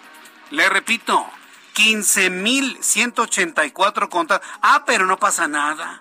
No pasa absolutamente nada en México. 15.184 contagios de COVID, 130 muertes, de acuerdo con el comunicado técnico de la Secretaría de Salud. En el comunicado se establece que hay 4.008.648 casos, como le decía, 299.711 muertos y 61.477 mexicanos con activo de COVID-19. El Instituto Nacional Electoral instaló los 32 consejos locales que operarán para la revocación de mandato del presidente de la República el 10 de abril y que están conformados por los consejeros que participaron tanto en el proceso electoral federal de 2020-2021 como en la consulta de popular del pasado 1 de agosto. A partir de este martes, la Ciudad de México informó que duplicará las pruebas para detectar COVID-19, por lo que se realizarán 200 por kiosco y se amplía el horario de 8 a 14, a 14 horas. Las amplían de 50 a 200. A ver, señores, hoy mi compañero Israel Lorenzán estuvo en un kiosco en donde se acercaron al menos 300 personas. Van a ser insuficientes 200, ¿eh? Desde ahorita les digo. 200 pruebas por kiosco son insuficientes. Tan solo hoy se presentaron 300 personas en un kiosco donde había nada más 50 pruebas. Vuelvo a lo mismo, estoy obligado a informarle lo que hemos investigado aquí en el Heraldo. Llevamos horas de cobertura de esta información y la reacción es tener 200 en lugar de 50. Señores, deberían tener 500 en cada kiosco, ¿eh? Recomendación, al menos en las siguientes dos semanas. Además, las autoridades sanitarias de la capital informaron que los módulos de test de antígeno volverán a las plazas comerciales. Estados Unidos registró un millón de nuevos casos de COVID-19. Sí, un millón durante el lunes 3 de enero, cifra récord en todo el mundo, un millón de contagiados en Estados Unidos. Ah, pero no pasa nada, no pasa nada, no hay de qué preocuparse. Eso es lo que nos dicen en estos países del tercer mundo. Bueno, en Estados Unidos, un millón de contagiados. ¿Usted cree que nadie va a Estados Unidos? No, hombre, tenemos un flujo migratorio entre México y Estados Unidos muy intenso. Ah, pero no pasa nada. Un millón de nuevos casos de COVID-19 el 3 de enero en Estados Unidos, cifra récord en el mundo. El Departamento de Salud y Servicios Humanos de Estados Unidos informó que las hospitalizaciones ocasionadas por Omicron son de 113 mil personas, cifra que supera el pico de septiembre pasado, ocasionado por la cepa Delta. La compañía de tecnología Apple, el de la manzana mordida, se convirtió en la primera empresa en alcanzar una valoración de 3, mil millones de dólares en la Bolsa de Valores de Nueva York. La valoración del corporativo Apple incrementó un billón de dólares durante la pandemia debido al aumento de la demanda de dispositivos electrónicos en todo el planeta. La empresaria fundadora de Teranos, Elizabeth Holmes, fue declarada culpable por fraude electrónico y conspiración por el jurado de San José tras una investigación de The Wall Street Journal que reveló que los productos médicos de la empresa Teranos no funcionarán por lo que se inició un juicio en su contra por defraudar a sus inversionistas y engañar a los pacientes. La ciudad de Yuzhou, la cual tiene una población de más de un millón de habitantes, fue confinada este martes por la detección de tres casos de COVID-19, solicitando a la población a quedarse en sus casas. Autoridades chinas informaron que el servicio de transporte público, museos, centros comerciales, actividades recreativas y académicas quedaban cerradas hasta nuevo aviso. Un Un gran grupo de automovilistas quedó bloqueado esta mañana en una autopista del noreste de los Estados Unidos debido a una nevada que obligó a algunos de ellos a permanecer casi 20 horas en sus vehículos. Hoy se cerró un tramo de 86 kilómetros de la autopista I-95 que conduce a la capital de Washington, a la capital Washington. Y las autoridades intentan despejar los carriles obstruidos por troncos de árboles, camiones inmovilizados, nieve y hielo desde entonces. En entrevista con el Heraldo Radio hace unos instantes, Susana Harp, senadora de la República por Morena y aspirante a la candidatura de Morena al gobierno de Oaxaca, todavía, ¿eh? Todavía, por supuesto, declaró que no está impugnando para cancelar o arrebatar la candidatura a Oaxaca, sino impugna porque Mario Delgado y el partido Morena expliquen por qué no se aplicaron los criterios de competitividad, alternancia y paridad de género en Oaxaca reveló que en un documento ya se había tomado la decisión de designar a un hombre sin tomar en cuenta la posibilidad de una mujer para la candidatura en Oaxaca. La senadora explicó que la paridad de género no fue escoger tres mujeres, tres hombres para las candidaturas de Morena, sino que eran las mujeres que lleguen a espacios de poder donde, donde deben ser competitivas. Aquí en estos micrófonos declaró, en los tres estados donde la elección estaba dada para Morena, pusieron hombres, y en los que sobraron, pusieron mujeres. Así lo denunció Susana Harp. No estoy impugnando por ese tipo, no, por esa situación, ni tampoco es absolutamente nada contra ningún compañero del movimiento, pero sí estoy impugnando ante la Comisión de Honor y Justicia por tres cosas, eh, Jesús Martín. Uno, porque no aplicaron de manera correcta la paridad de género. Dos, porque menos aplicaron el criterio de competitividad. Y el criterio de alternancia también brilló por su ausencia. Entonces, que las seis mujeres que quedamos como finalistas, por decirlo de alguna manera, una por estado, yo, con los datos que nos dieron ese día, quedé como la segunda mujer más competitiva. Y Oaxaca es el estado más competitivo para Morena. Es decir, si tomamos en cuenta esto que dijo Susana Harp, a ella le correspondería la candidatura de Morena para el estado de Oaxaca. A ella por ser la segunda mujer mejor posicionada y por la alternancia. ¿Qué significa eso? Hombre, mujer, hombre, mujer, hombre, mujer. Le tocaría a una mujer la gubernatura en Oaxaca. Entonces, bueno, pues está pidiendo explicaciones a la Comisión de Equidad, a, la, a la Comisión de Honor y Justicia del Movimiento de Regeneración Nacional, por qué la comisión tomó esas decisiones. Son las noticias en resumen. Le invito para que siga con nosotros. Le saluda Jesús Martín Mendoza.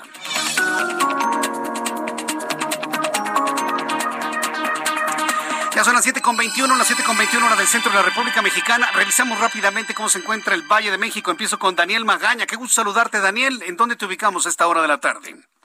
¿Qué tal, Jesús Martina? Bueno, pues con información vehicular de la zona pues del eje 4 sur, pues ya presenta algo de carga vehicular, sobre todo para pues cruzar las inmediaciones de la alcaldía de Iztacalco, esta zona problemática que se extiende hasta la zona del canal de Río Churubusco, la reducción de carriles. Aquí se ha colocado pues también una ciclovía que pues retrasa el avance un poco para quienes se traslada más adelante hacia la zona de la avenida Javier Rojo Gómez. Hay que tener un poco de calma, no hay necesidad de considerar vías alternas, ya que a partir de la zona de la avenida Rojo Gómez, el eje 5 Oriente, el avance es mucho mejor para quien se incorpora hacia el periférico oriente o bien ingresa a través de la avenida Canal de San Juan, este tramo del periférico hacia la zona del Estado de México, concretamente hacia el municipio de Nezahualcóyotl. El reporte, Martín. Gracias, gracias. Buenas noches, Daniel Magaña. Saluda Javier Ruiz. ¿En dónde te ubicamos, Javier? Buenas noches. Excelente noche, Jesús Martín. Exactamente sobre la avenida Sullivan, Jesús Martín, metros antes de llegar a la avenida de los insurgentes. Tenemos una feria de juguetes, hemos visto a los Reyes Magos pues ya realizando algunas compras y esto está provocando que el avance pues un poco complicado, al menos para quien deja atrás el circuito interior y para llegar al cruce con la avenida de los insurgentes. Hay que tomarlo en cuenta y salir con anticipación en esta avenida. Insurgentes ya con problemas viales prácticamente desde Chapultepec y para quien desea llegar hacia el Paseo de la Reforma o más adelante para continuar a los ejes 1 y 2 norte, el sentido opuesto de la avenida de los insurgentes, problemas para cruzar Vista, también para llegar a la avenida Chapultepec y también para llegar al entronque con el viaducto Miguel Alemán, donde también pues, se encuentra saturado de vehículos. De momento, Jesús Martín, es el reporte que tenemos. Muchas gracias por esta información, Javier Ruiz. Vamos con Mario Miranda. ¿Dónde te ubicamos, Mario? No lo tenemos a Mario. Bueno, lo vamos a tener un poco más adelante a nuestro compañero Mario Miranda. Son las 7.23, las 7.23 horas del centro de la República Mexicana. Continuamos con la información aquí en el Heraldo Radio. Y bueno, pues uno de los asuntos importantes en este día se generó, eh, por supuesto, en la Suprema Corte de Justicia de la Nación. Hoy el ministro Arturo Saldívar, presidente de la Suprema Corte de Justicia de la Nación, destacó que con la llegada de la ministra Loreta Ortiz es un día histórico para el máximo tribunal del país en materia de paridad de género. Este martes, ahora que estamos hablando de paridad de género en cuanto a las designaciones para las gubernaturas de esta elección, de este año. Bueno, pues hoy se habló también de paridad de género en la Suprema Corte de Justicia de la Nación. Este martes, la señora Loreta Ortiz fue investida como ministra de la Corte, con lo que se convirtió en la mujer número 14 en 200 años de la historia del máximo tribunal del país, el cual ha contado con casi 500 miembros. La mujer número decimocuarta, bueno, pues ahí van, ahí van, ahí van. Ahí van, nos vamos a tardar todavía para llegar a la equidad numérica, porque, porque es lo que denunciaba precisamente Susana Hart que nada más están preocupados por una numeralia. No puedo estar más de acuerdo con Susana Harp. ¿Cómo se entiende la equidad de género en México? Mitad para acá, mitad para allá. No, no, señores, se tiene que entender el talento, el talento. Inclusive, bueno, ya se lo platicaré un poco más tarde, porque fíjese que he estado eh, viendo, que antes de ir a los mensajes comerciales, la, la serie esta muy popular de Netflix que se llama Cobra Kai y en los conceptos que genera, porque es una serie rica en cuanto a conceptos, trae una crítica a la equidad de género y a la ideología de género muy interesante, que ya le voy a platicar más adelante. ¿Qué debemos entender por equidad de género? ¿Algo solamente numérico? Bueno, pues abramos un debate sobre esto, ¿eh? Voy a ir a los anuncios y regreso enseguida con más en el Heraldo Radio. Escuchas a Jesús Martín Mendoza con las noticias de la tarde por Heraldo Radio, una estación de Heraldo Media Group. Escucha las noticias de la tarde con Jesús Martín Mendoza. Regresamos.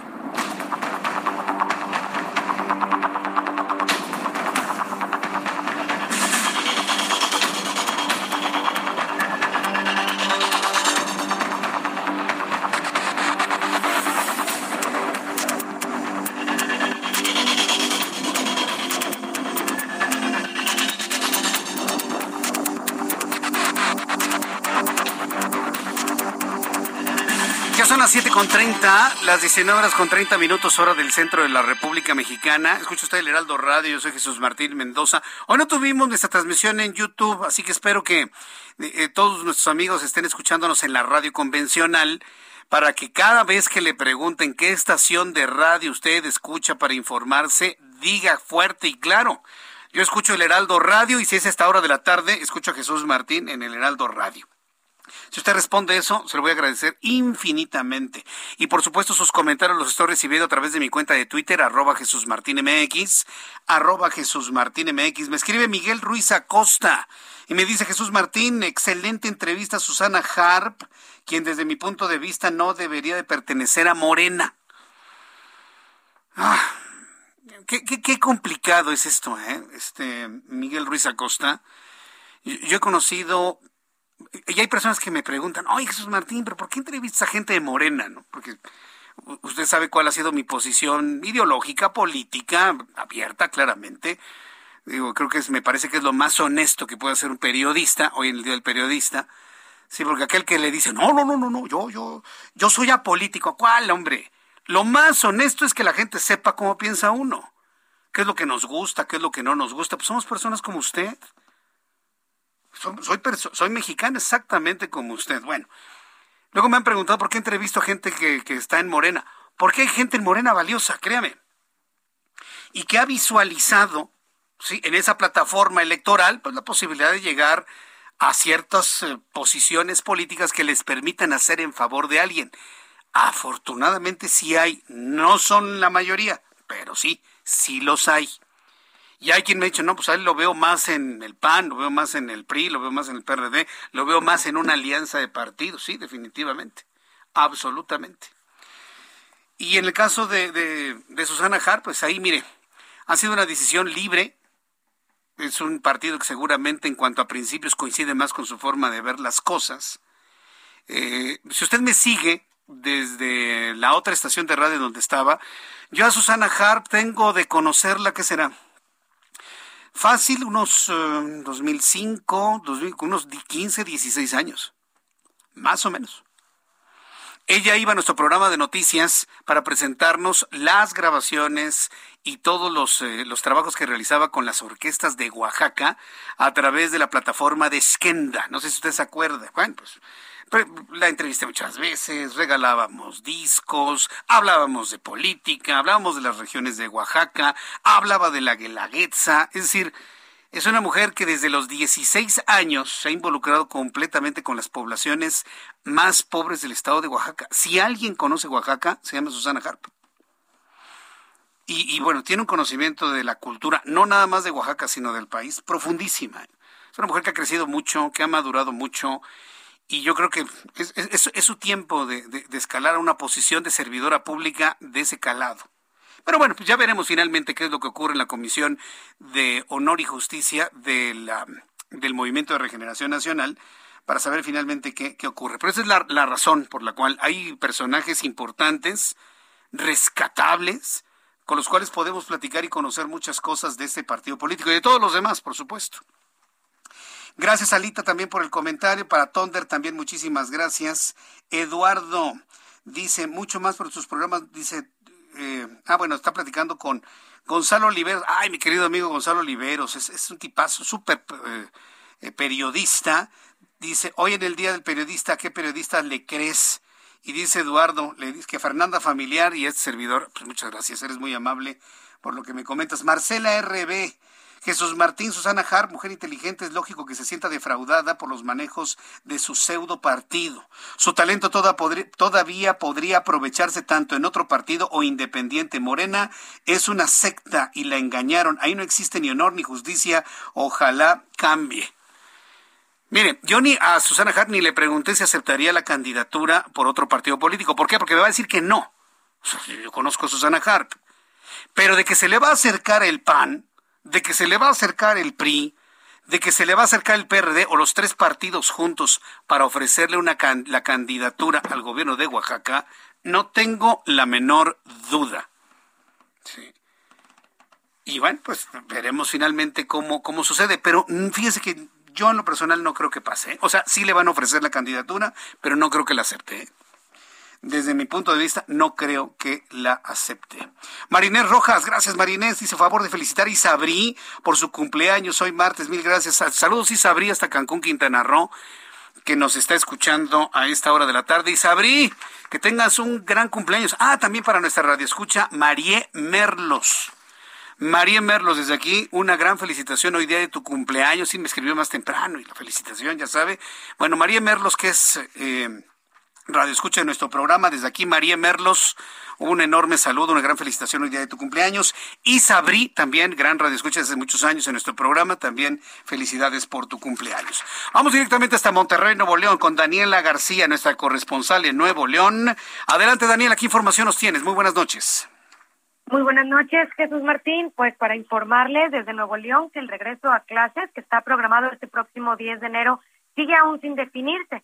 Hoy la secretaria de Salud en la entidad, Alma Rosa Marroquín, adelantó que estarán definiéndolo antes de este lunes, que es cuando está programado que regresen los menores, pues buscan primero reunirse con especialistas y autoridades en la entidad.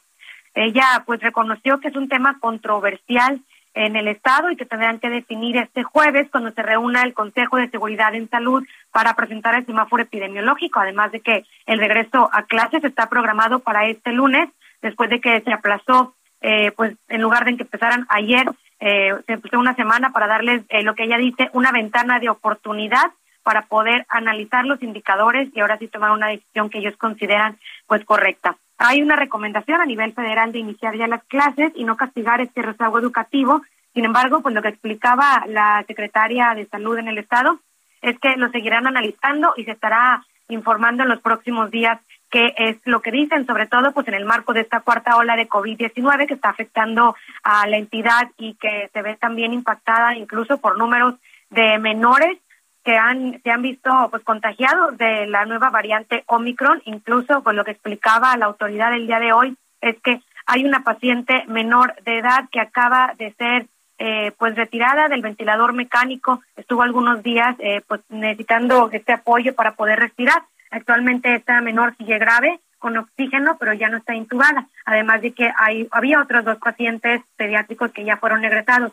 Esto, pues, dice, levanta alarmas en el Estado para que ellos consideren eh, tomar una mejor decisión sobre este regreso a clases, que todavía no está definido si será presencial, híbrido o se mantendrán a distancia en este momento. Jesús Martín, es la información que tenemos en esta, esta noche. Gracias, Daniela. Que tengas muy buenas noches. Estamos pendientes, muy buenas noches. Hasta luego, que te vaya muy bien. En unos instantes voy a saludar a Mayeli Mariscal, que es nuestra corresponsal en el estado de Jalisco.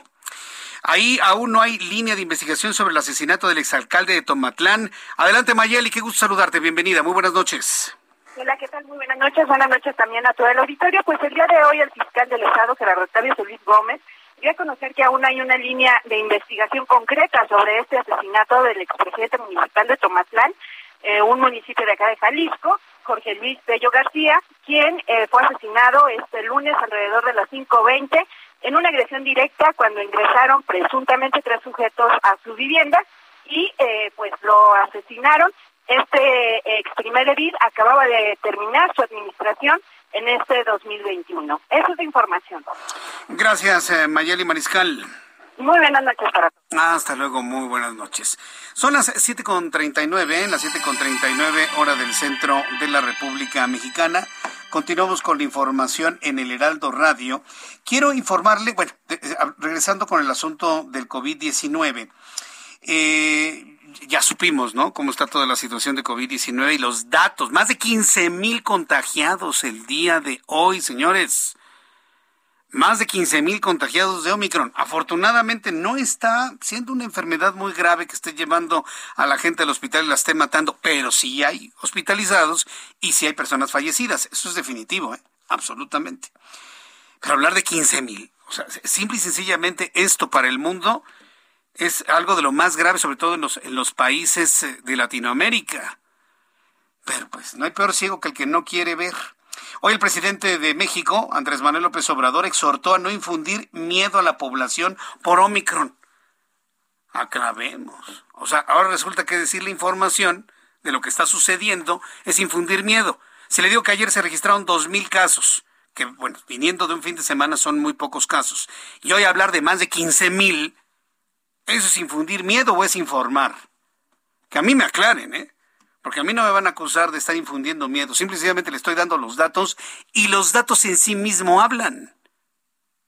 Más de 15 mil casos, estamos exactamente igual que el año pasado. Estamos exactamente igual que el repunte de abril. Exactamente igual. Hoy el presidente de México exhorta a no infundir miedo a la población por Omicron y los casos de esta cepa en México porque aunque es contagiosa, no aumentaron las hospitalizaciones y tampoco las mutaciones. Vamos a escuchar lo que dijo eh, el presidente de la República en unos instantes más. Y bueno, pues ha hecho esta solicitud a la población a no dejarse infundir miedo por Omicron porque eh, no mata a las personas. El presidente mexicano dijo que las muertes por coronavirus tampoco han incrementado porque no, no hay motivo alguno para alarmarse. ¿Lo tenemos? Mire, se lo voy a presentar nada más para que usted me diga qué es lo que opina. Adelante. Esta nueva variante es en efecto muy eh, contagiosa, pero afortunadamente eh, no está demandando de hospitalización ni tenemos eh, casos, y eso es lo más importante, de incremento en fallecimientos. O sea, que la gente eh, sepa esto, seguir cuidándonos, pero no este, alarmarnos, eh, que no nos eh, infundan, que no nos metan miedo. Lo mismo de los gobiernos priistas, lo mismo de los gobiernos panistas, lo mismo de los gobiernos perredistas, ahora con los gobiernos de Morena, la misma idea. No, no, no, no, no, no, ni digan porque la gente se asusta. Bueno, pues ¿qué, qué, qué vamos a hacer? Yo no puedo ocultarle el dato oficial, ni siquiera le estoy dando un dato extraordinario, ¿eh? es el dato oficial de la Secretaría de Salud. Más de 15 mil contagiados en 24 horas por COVID-19 y seguramente es la, la versión Omicron. Por favor, estamos viendo los contagios de las verbenas populares, estamos viendo los contagios de las fiestas decembrinas, de las posadas, de la Navidad y viene lo del Año Nuevo, ¿eh? Para la próxima semana. A ver, a ver, a ver cómo nos va. El asunto es que la gente se sabe enferma. Las empresas saben que la enfermedad está corriendo. Las empresas están pidiendo, ¿quieres entrar? Tienes que traerme una prueba de COVID negativa o tienes que vacunarte. Pero ¿sabe qué? Omicron le está dando inclusive a las personas vacunadas y esto ya está completamente establecido. A los vacunados con esquema completo de dos se están enfermando de Omicron. No hay vuelta de hoja. Eso está ocurriendo el día de hoy. El caso es que se están pidiendo pruebas PCR para poder determinar si se les permite la entrada o no. Hay personas que se sienten mal, les duele la cabeza, les duele la garganta, se sienten debilitados. Van a buscar una prueba gratuita para determinar si tienen o no el coronavirus, si tienen el coronavirus en esta versión Omicron o Delta o la que sea. Están saturadas las farmacias, están saturados los kioscos. Hoy en el Heraldo Televisión, mi compañero reportero Israel Lorenzana estaba en uno de los kioscos donde estaban más de 300 personas esperando prueba. ¿Sabe cuántas pruebas había? 50. O sea, no, no, no se tiene una claridad de la magnitud del contagio. 50 pruebas en un kiosco. Y habían llegado 300 personas. Bueno, debido a esta información que dimos en su momento, la CEDES anuncia duplicar pruebas rápidas de COVID-19 y ampliar los horarios de atención en los 117 centros de salud y se han ampliado el número de pruebas a 200.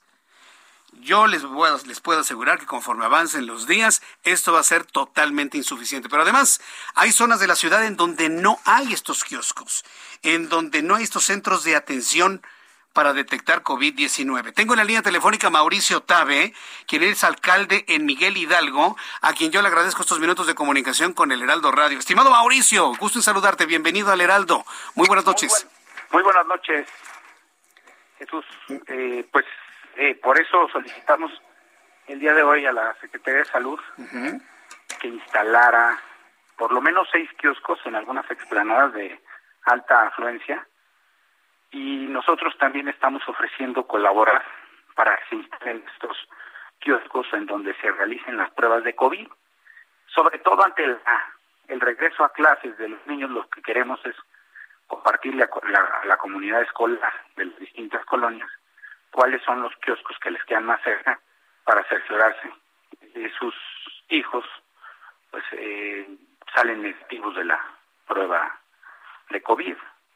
¿Cuál es la razón, Mauricio, por la cual no instalaron estos centros en Miguel Hidalgo? No, sí, no lo sé. La verdad que esa respuesta la tiene la Secretaría de Salud. Lo están atendiendo y nosotros estamos ofreciendo como alcaldía colaborar con la Secretaría para instalar estos kioscos.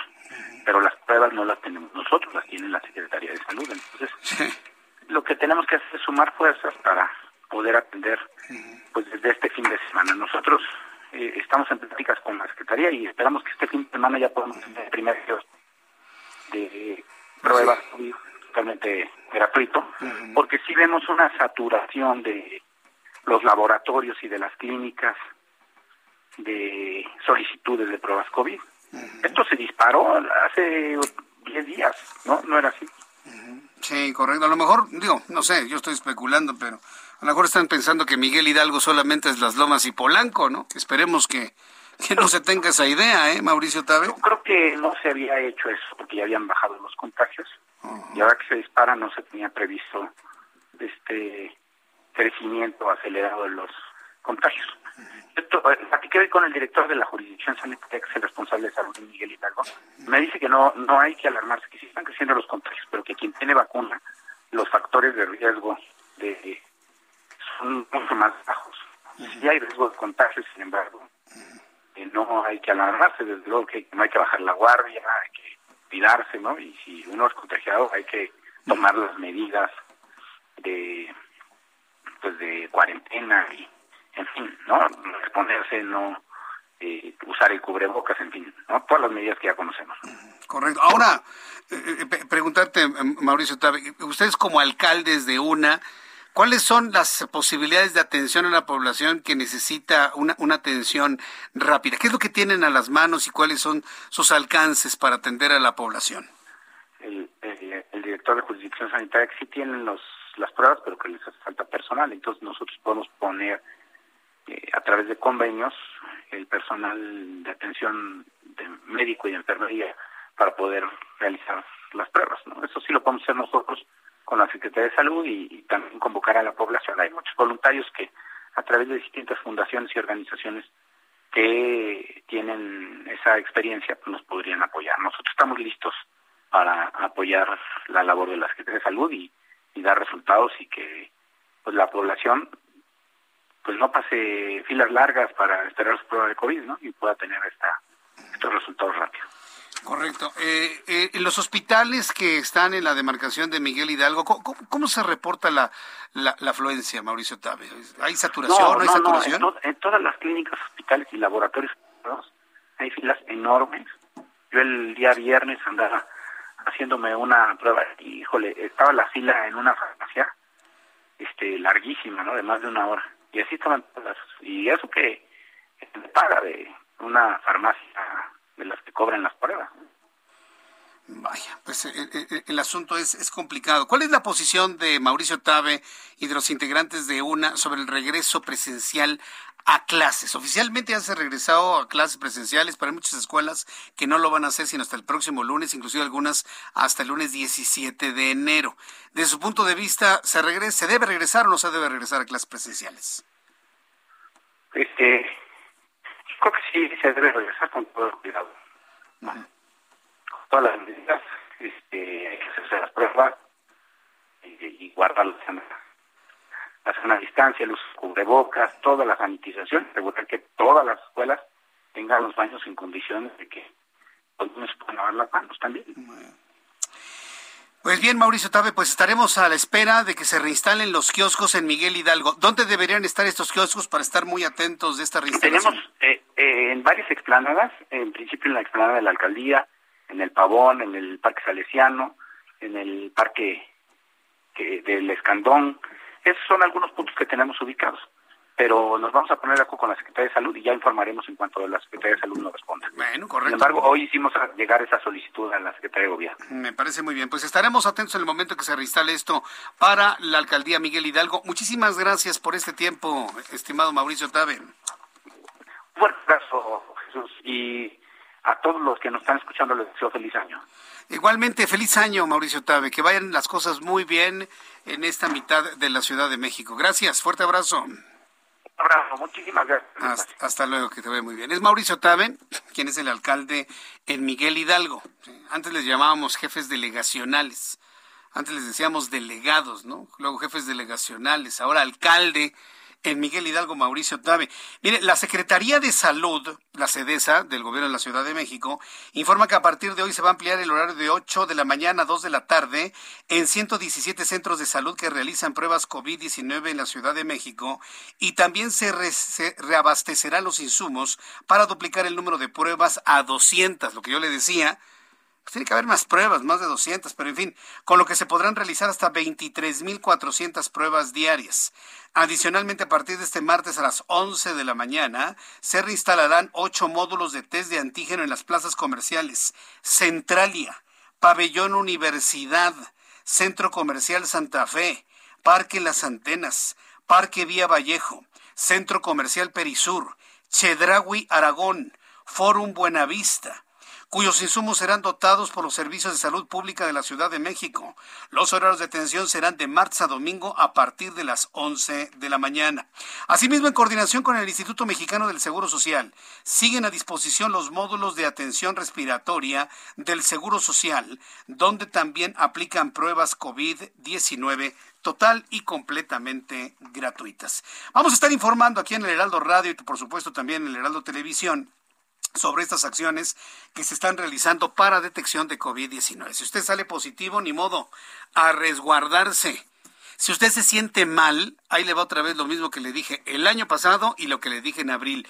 No oculte los síntomas. Si usted oculta los síntomas de COVID-19, hoy no es una realidad, pero en los hechos es una acción que atenta contra la vida de los demás. Sea, ocultar los síntomas de COVID-19 es como una persona alcoholizada a bordo de un automóvil manejando. Puede matar a alguien.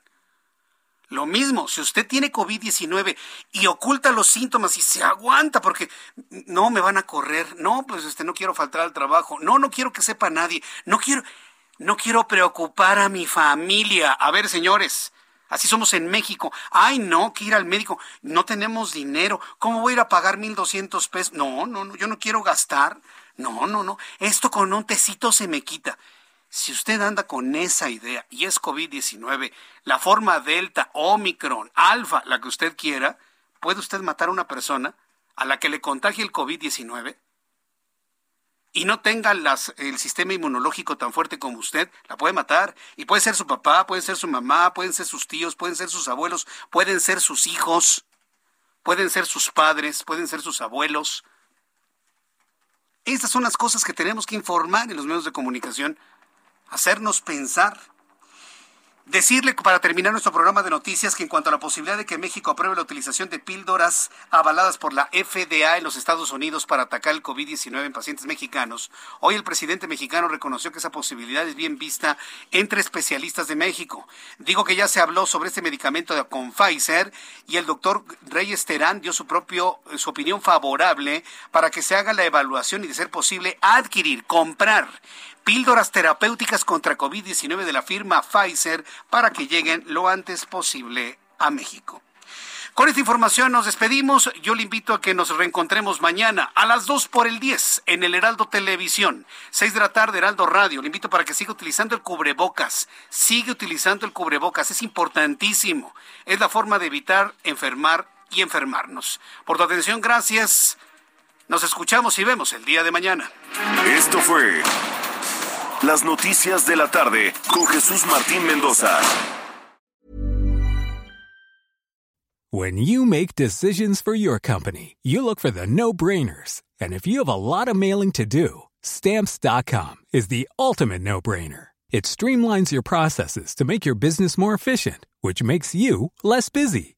Mail checks, invoices, legal documents, and everything you need to keep your business running with stamps.com. Seamlessly connect with every major marketplace and shopping cart. Schedule package pickups and see your cheapest and fastest shipping options from different carriers with rates up to 89% off USPS and UPS rates. And with the stamps.com mobile app, you can take care of mailing and shipping wherever you are. Make the same no-brainer decision as over 1 million other businesses with stamps.com. Sign up with code program for a 4-week trial plus free postage and a free digital scale. No long-term commitments or contracts. That's stamps.com. Code program.